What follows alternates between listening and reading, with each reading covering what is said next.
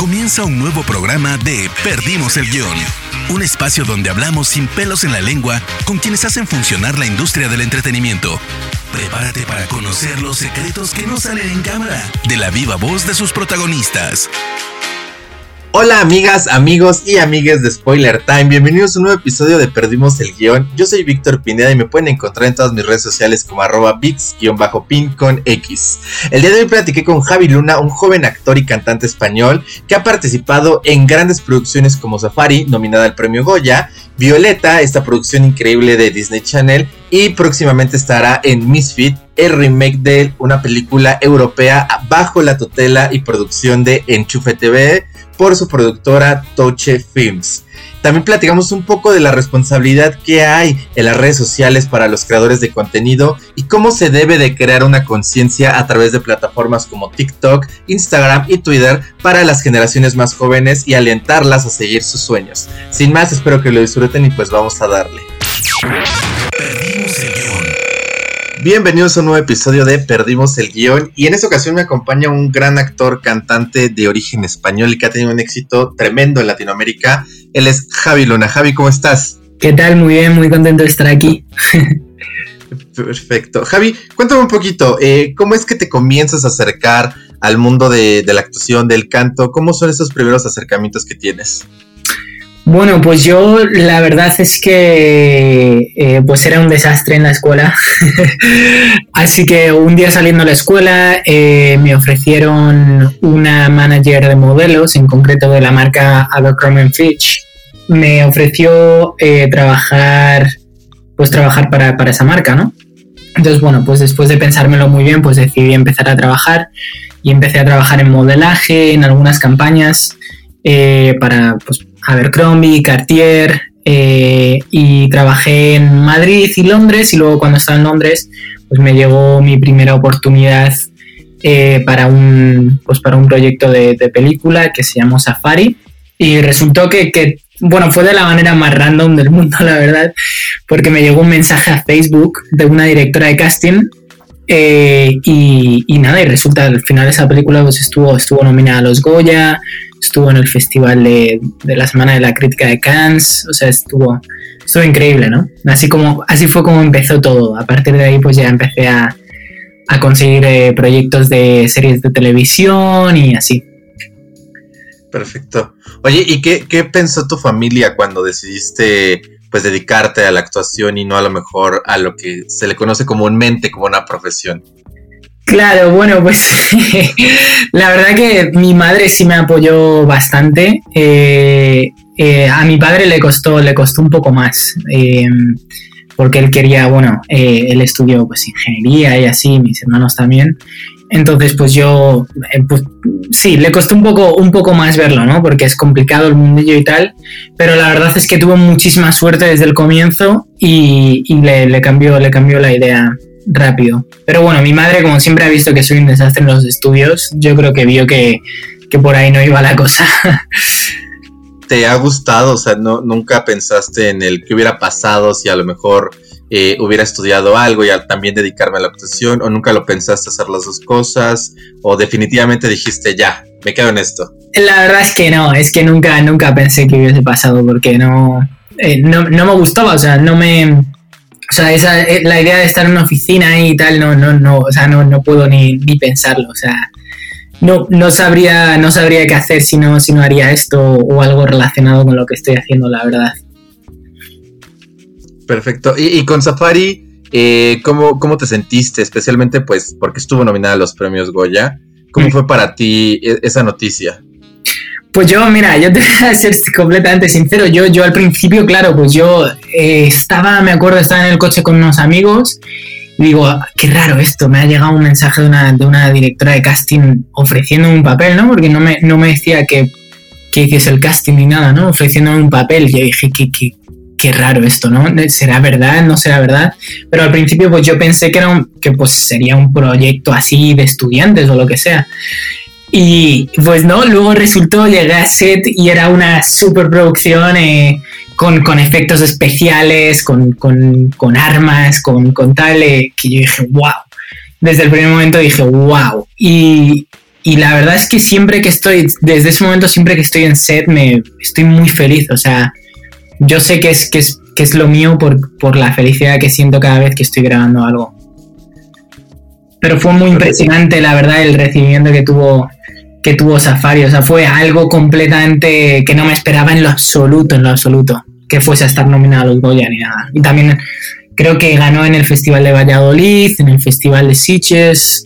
O sea, fue una, una pasada, la verdad, como primer proyecto. Y prácticamente tú eres un actor nato, porque por lo que entiendo, nunca tuviste como una preparación en estudio, sino que realmente a ti la actuación te sale natural. ¿Te has, eh, te has eh, preparado después de esto un poco más para, pisar el set o lo sientes muy natural ya en ti esto? o sea, yo siempre he sido muy personaje, como decimos en España, muy payaso. Eh, la verdad, o sea, siempre, siempre o sea, era muy dramático en la escuela, los, profesores no sabían, no sabían ni qué hacer conmigo. Entonces, bueno, eh, siempre en la escuela pues hice, pues hacía como, solía protagonizar ya sea las obras de teatro o, presentaba, ¿no? Los festivales, o cosas así, ¿no? Entonces, bueno, ya se veía un poco que, como que se me daba, se me daba mejor esa, esa faceta. Pero bueno, luego después de pues después de hacer los primeros proyectos, sí estudié en una escuela donde estudió Penelope Cruz y Javier Bardem, que se llama Coraza, también en otra que se llama la Escuela TAI. Em, y, la verdad me, gustó mucho estudiar, estudiar actuación desde el punto de vista como humano, ¿no? El sentir em, como volverse, volver a encontrarse con los sentimientos o los sentidos primarios sin pasar por la cabeza, ¿no? Por pensarlo todo, ¿no? Simplemente por reaccionar a diferentes, no sé, sentimientos, sentidos y no pensar ni juzgar nada, ¿no? La verdad, me abrió mucho los ojos eh, recibir em, clases de actuación. Perfecto. Y después de, después de, prepararte ya eh, en tu carrera de, como actor, ¿cómo es que llegas a Latinoamérica? ¿Cómo es que empiezas a pisar el, solo latino para los proyectos? Claro, bueno, yo hice una serie eh, musical no, yo, yo toco el, piano y la guitarra, pues aprendí por mi cuenta, realmente me gusta muchísimo la música y aprendí pues nada, viendo vídeos de YouTube o viendo lo que, o sea, las teclas que la gente tocaba, ¿no? Aprendí mi primera, mi primera canción a dos manos antes de saber lo que era un solo, un fa, o sea, em, simplemente porque me encantaba, me encantaba. Em, y, nada, pues conseguí mi, primer, mi primera serie de televisión eh, que se llamó Dreamland, eh, que produjo Mediaset en España, que es, bueno, salió en, en 4, que pertenece a, a pues, pues a Telecinco, o sea, Mediaset España. Y, esa, pues ese proyecto me ayudó muchísimo a afianzarme como en el tema eh, musical, ¿no? Porque yo realmente, pues, más, no lo tenía como más que un hobby, ¿no? El, tema de la música. Y, y nada, pues hice la primera serie musical, eh, donde había algunos artistas increíbles como Shakira o Ricky Martin, ¿no? Y de ahí pues empezamos a hacer una gira con Coca-Cola y con Sony Music em, por toda España. Entonces, pues empezamos a cantar en muchísimos lugares. Y yo creo que por esa experiencia me dio la oportunidad de, de poder audicionar para la serie Violeta, que se estaba haciendo en Argentina, para Disney Channel, eh, un personaje nuevo que salía para, la temporada 3. Y, nada, pues eso me hizo, me hizo afianzarme mucho en el tema musical también. Y nada, pues hice la audición en la que tenía que cantar, bailar, tocar instrumento, actuar. Y pues por, suerte pues me quedé, me quedé en, Violeta y ahí fue como donde me empezó como mi camino por Latinoamérica. De ahí ya me fui a, a México, donde estuve grabando también en Como dice el dicho, hice otro tour con, eh, con Mario Bautista y, pues sí, así es como empecé un poco en, Latinoamérica. Perfecto. Oye, ¿y cómo te cambió el, ser un chico Disney? Porque prácticamente al entrar a cualquier proyecto de, Disney, te vuelves ya parte de, pues del cast juvenil que todos conocen de, esta gran plataforma, de esta gran empresa. ¿Cómo cambió tu vida eso? ¿Cambió en algo la manera en la que te manejaste en redes, la manera en que te manejaste en tu día a día, en tus proyectos futuros? Claro, pues yo creo que, o sea, a mí siempre me han dicho como que, bueno, en realidad siempre como que me han sacado la comparación como con Zac Efron, por, por, porque me, me, parezco, o me parecía, o, me parezco, tengo algo de cuando él estaba en High School Musical. Así que siempre, siempre me han dicho, incluso antes de querer ser actor, me decían, tienes que audicionar para Disney, tienes que audicionar para Disney. Y entonces, bueno, pues realmente yo siempre he seguido un poco, eh, me gusta llevar una vida pues bastante pues eso, me, gusta mucho la música, me gusta la positividad, ¿no? La energía. Em, entonces, realmente no me ha cambiado, no me ha cambiado mucho, la verdad. O sea, sí hay veces que, al estar en Disney y tener un público más pequeño, pues te piensas dos veces lo que quieres postear. Eh, pero bueno, más allá de eso, pues tampoco me ha cambiado mucho mi, forma de vida. Más que nada saber que, que tienes un público juvenil o hay muchos niños que te siguen en las redes sociales y, tener un poco cuidado con, lo que posteas, o sea, sentirte un poco responsable. Nada más que eso. Perfecto. Y siguiendo en este, en este mismo tema de Violeta, eh, ¿qué tan demandante fue el estar en un proyecto en el que pues generalmente se pide bailar, cantar, actuar, hacer casi casi mil maravillas por ser una serie que tiene que cubrir ciertos aspectos? ¿Fue demandante para ti el estar en, en Violeta? Pues a ver, la verdad es que la verdad es que sí, o sea, yo me acuerdo al principio de estar muy muy nervioso, o sea, pero muy muy muy nervioso cuando me presentaron las canciones, ¿no? Además las canciones las presentan en diferentes tonos. Eh, pues por ahí algunas veces cantado por chicas, cantado por, por pues por, eh, chicos, pero de, de distintas tonalidades, ¿no? Entonces yo sí me acuerdo estar bastante nervioso, ir a, pues eso, con amigos a prepararme vocalmente, decir, uy, qué tono me vendría bien aquí y tal, pero sí me acuerdo estar muy nervioso, porque la serie ya tenía mucho éxito. Em, entonces, eh, pues sí, además fue una locura. Yo estaba, yo estaba de gira con, Dreamland y, literalmente tuve, en el mismo día tuve eh, un, concierto en Barcelona, un concierto en Madrid y esa misma noche volé a Argentina y al día siguiente estaba ya grabando en set. Entonces sí, fue una, fue una locura, la verdad. Eh, eh, pero bueno, por suerte no me tocó bailar tanto porque no soy muy bueno bailando, la verdad. pero, pero sí, ¿no? Una experiencia increíble. Luego, ya que llegué ahí, sí, sí me hicieron sentirme muy, muy cómodo, muy cómodo.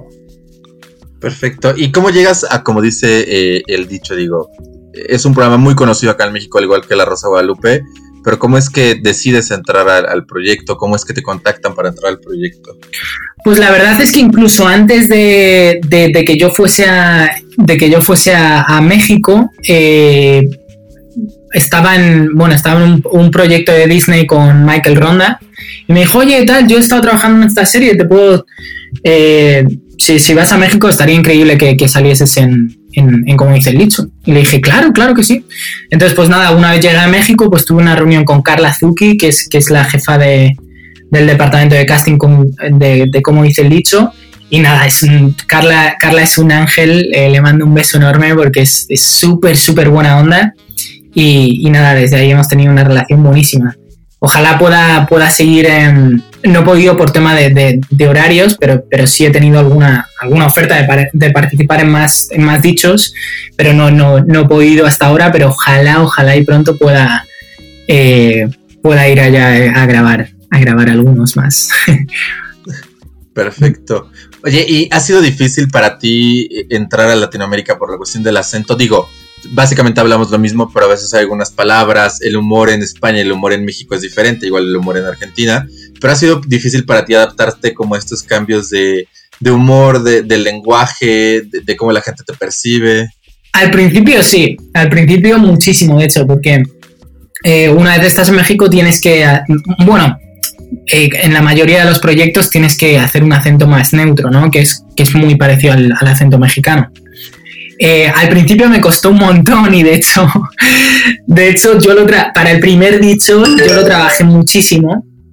Eh, el tema de, poder hacer un acento neutro bueno, ¿no? Y yo realmente yo juraba que lo estaba haciendo muy bien, ¿no? Yo se lo enseñaba a mi madre y mi madre me decía, wow, no, está súper mexicano eso. Pero nada, nada que ver, o sea, lo veo ahora y digo, madre mía, ¿cómo puede ser que yo me pensase que eso era, que eso era un acento, un acento neutro.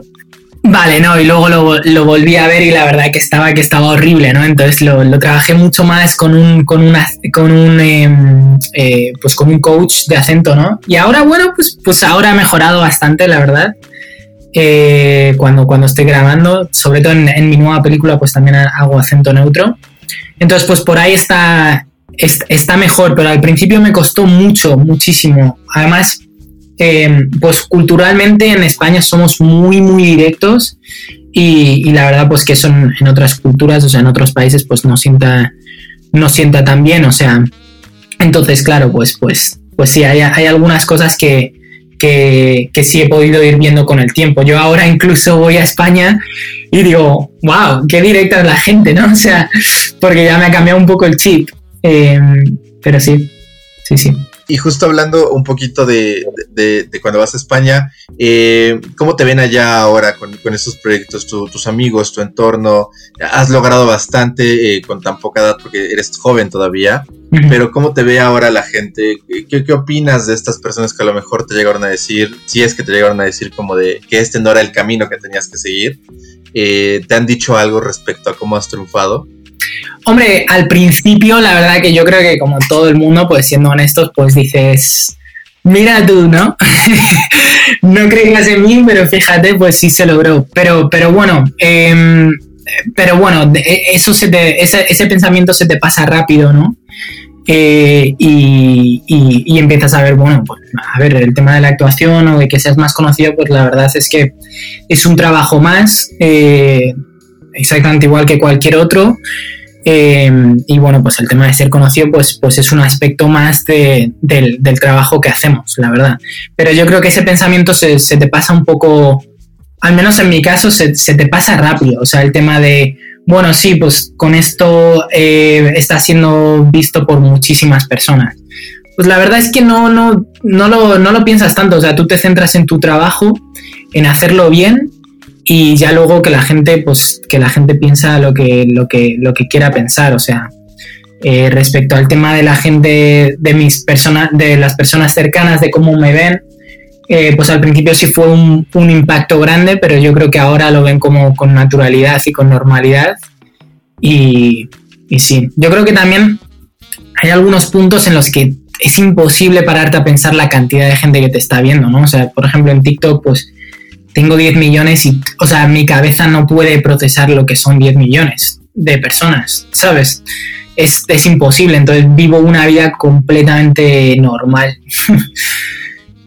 Perfecto. Oye, y justo hablando de esto, eh, te quisiera hacer dos preguntas relacionadas a esta respuesta. La primera es, eh, ¿qué, ¿qué, tan difícil fue para ti como cachar que estabas siendo famoso, como entender que ya estabas en un grado de fama?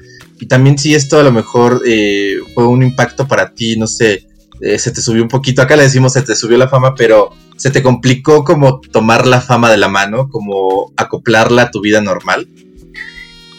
Eh, en algunas situaciones, en algunas situaciones sí.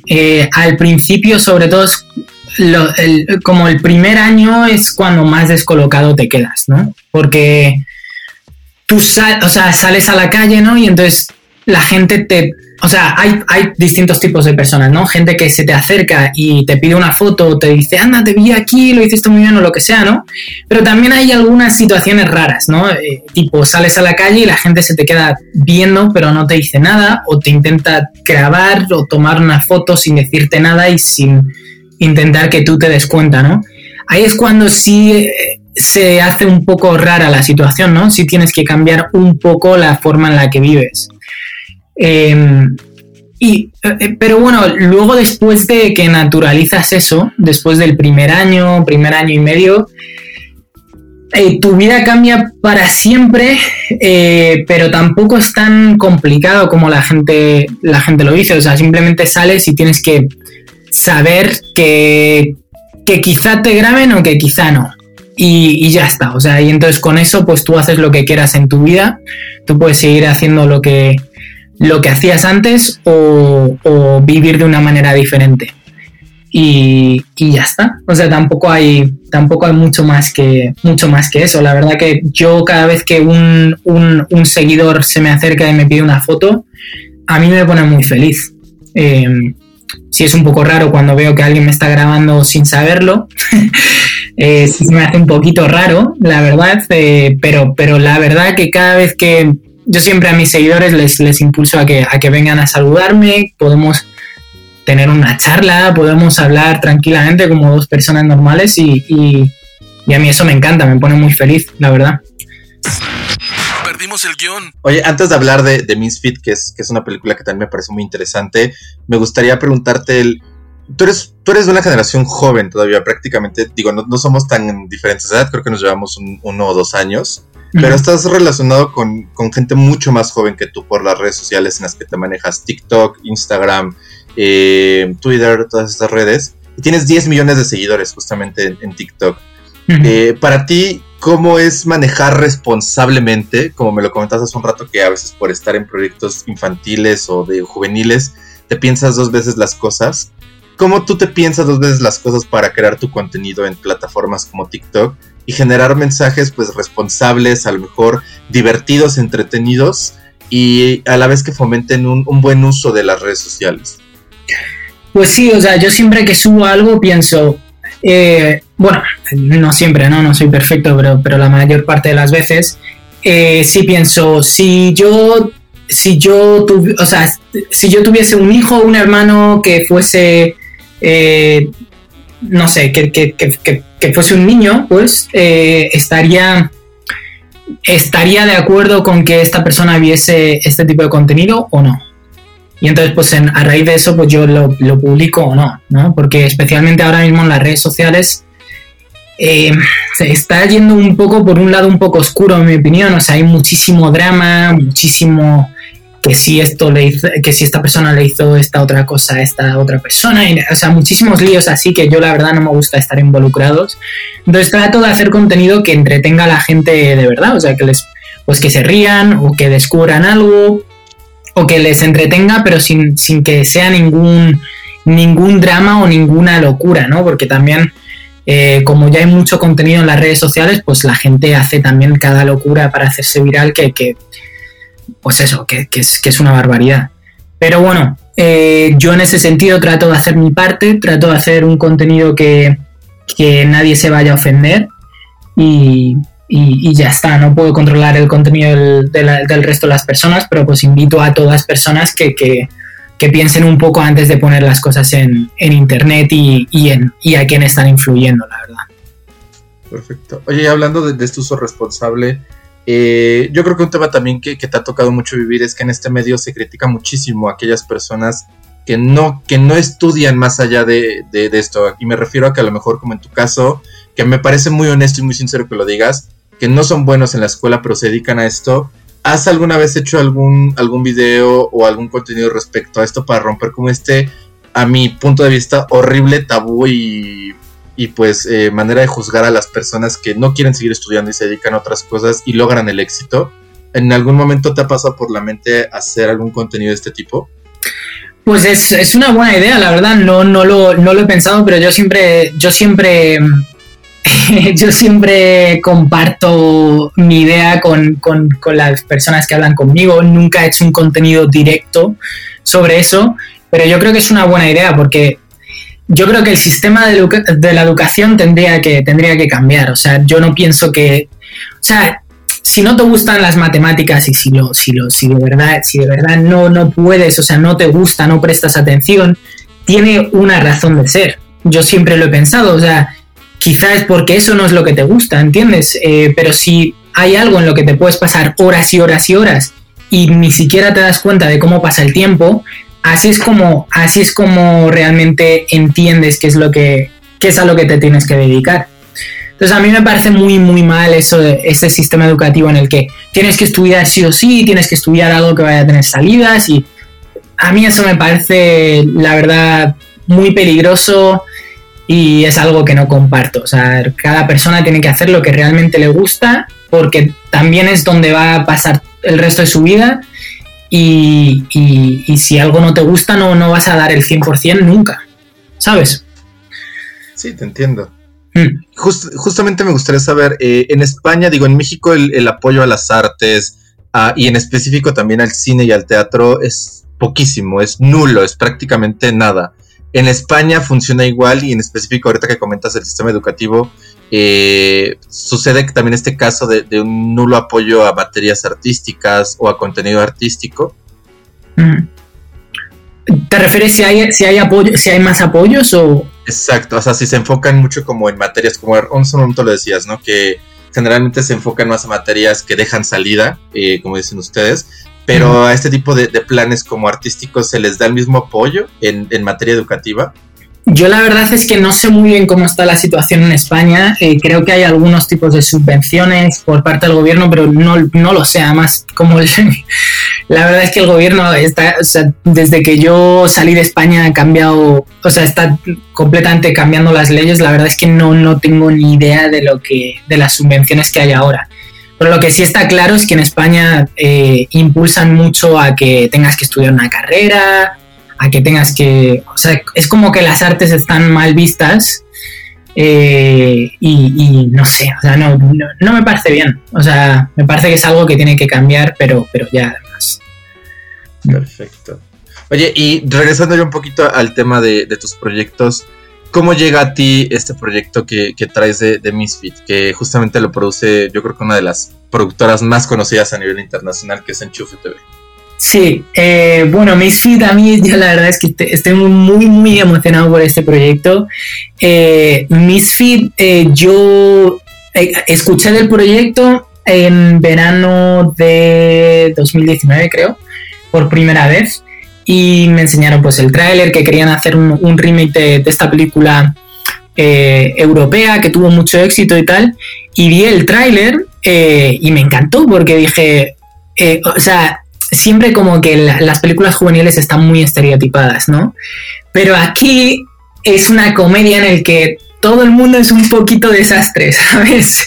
Y además eso yo creo que Enchufe TV lo hace muy muy bien. Eh, si ves sus sketches, pues son como...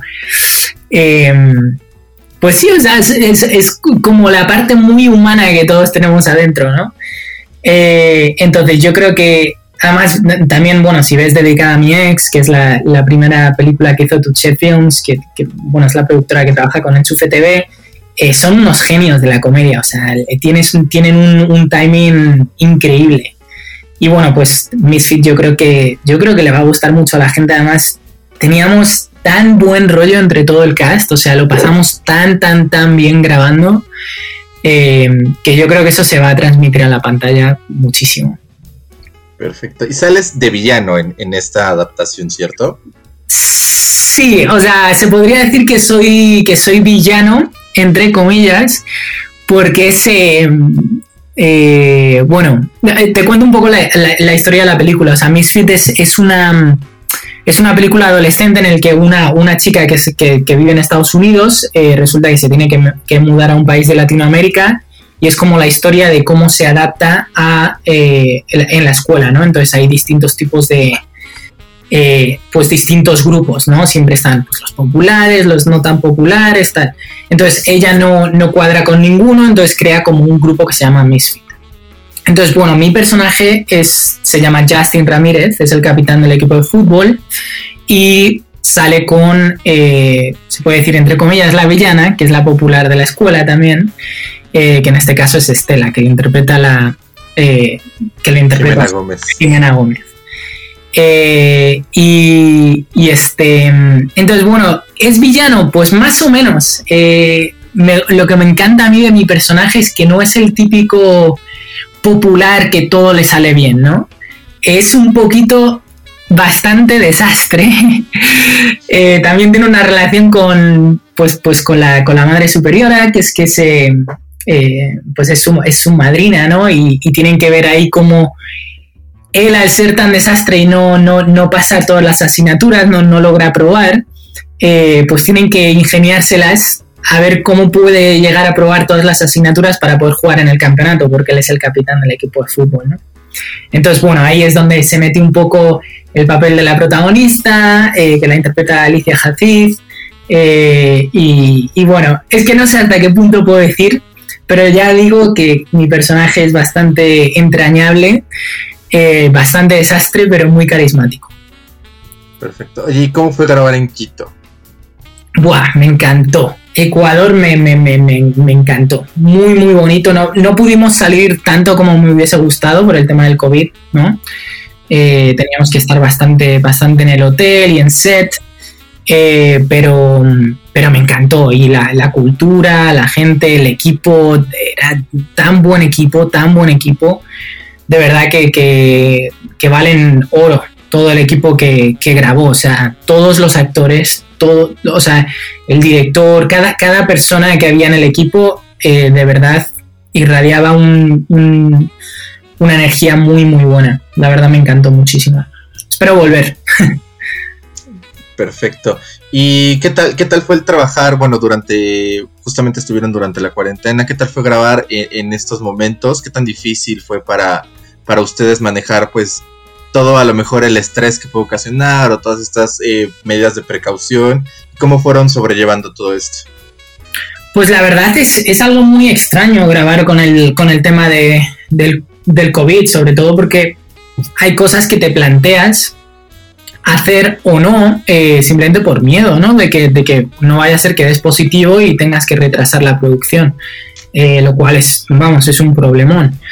Entonces em, es, un poco, es un poco complicado, pero en este sentido la verdad que la productora tuvo un plan eh, increíble, respetando muchísimo los protocolos de COVID. ya te digo, porque si se retrasaba la producción o si alguien hubiese tenido COVID, hubiese estado muy complicado, eh, sobre todo además porque grabamos en, justo antes de Navidad, entonces estaba un poco, hubiese estado bastante, bastante complicado.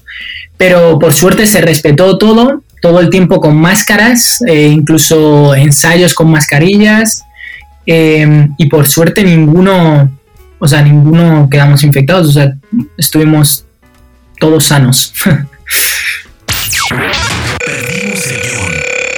Javi, ya para ir cerrando, me gustaría hacerte unas preguntitas más acá de ley.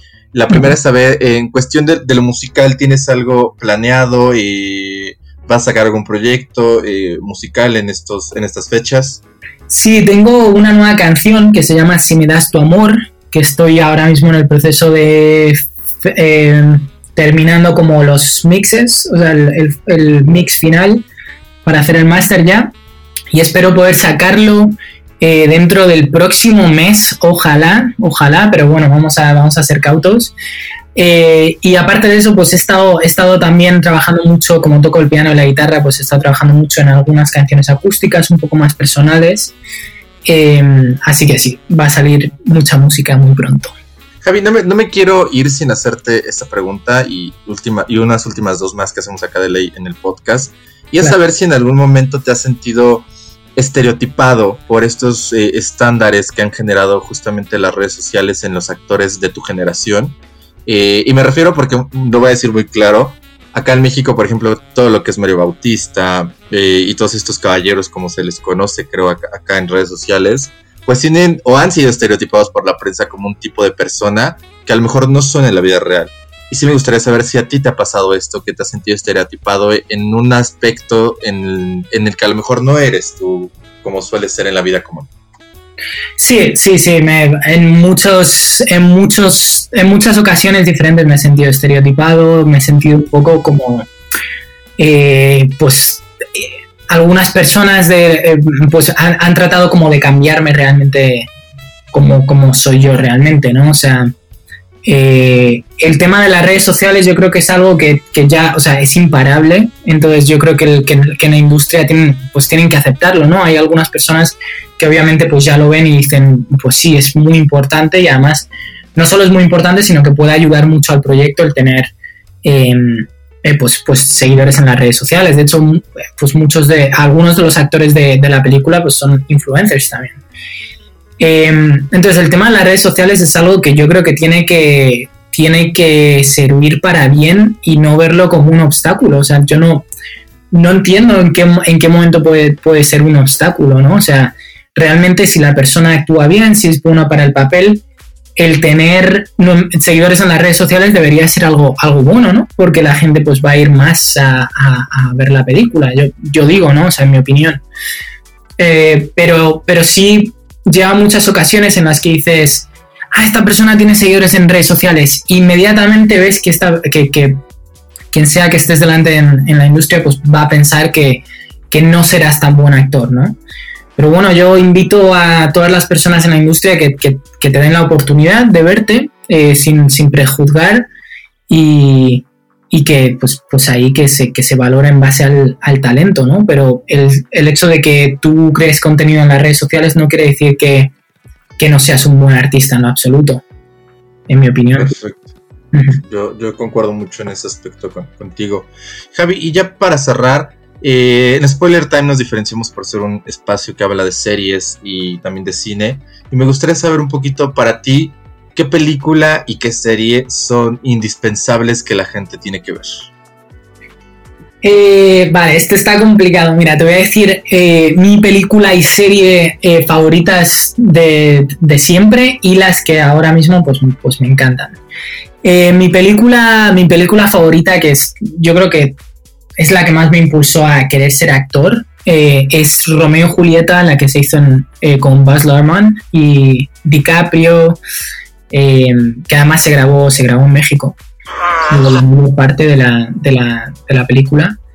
es una película increíble, o sea, increíble, de verdad. la veo una y otra vez y me hace soñar, es demasiado buena. Hay, que verla hasta el final porque el principio la verdad que le choca a muchas personas.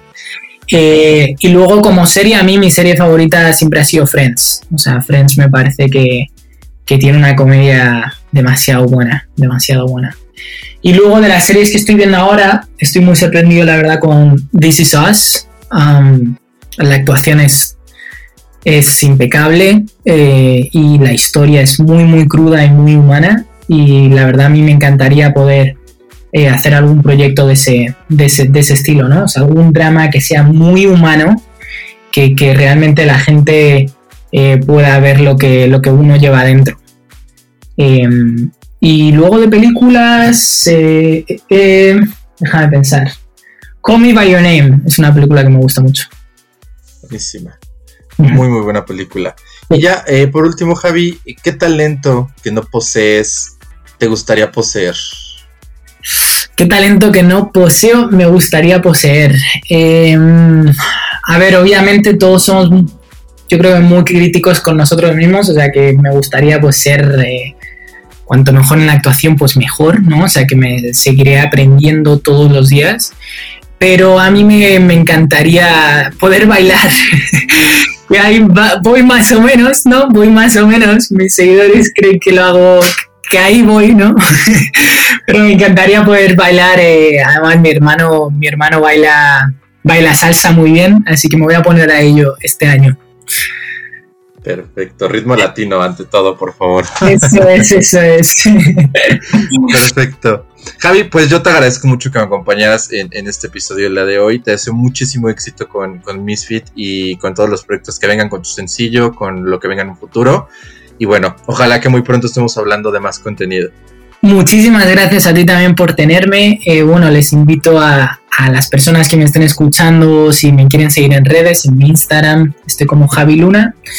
Y, te agradezco muchísimo tomarte el tiempo eh, de hablar conmigo y cualquier persona que, que esté escuchando esto, les deseo que tengan un día y una semana increíbles. Perfecto, no te me vayas, todavía me quedo un reto más acá contigo, pero muchísimas gracias a todos y nos vemos en el próximo episodio. Llegamos al final de Perdimos el guion. Gracias por acompañarnos y no te pierdas un nuevo programa cada martes, donde hablaremos sin pelos en la lengua con quienes hacen funcionar la industria del entretenimiento. Perdimos el guion.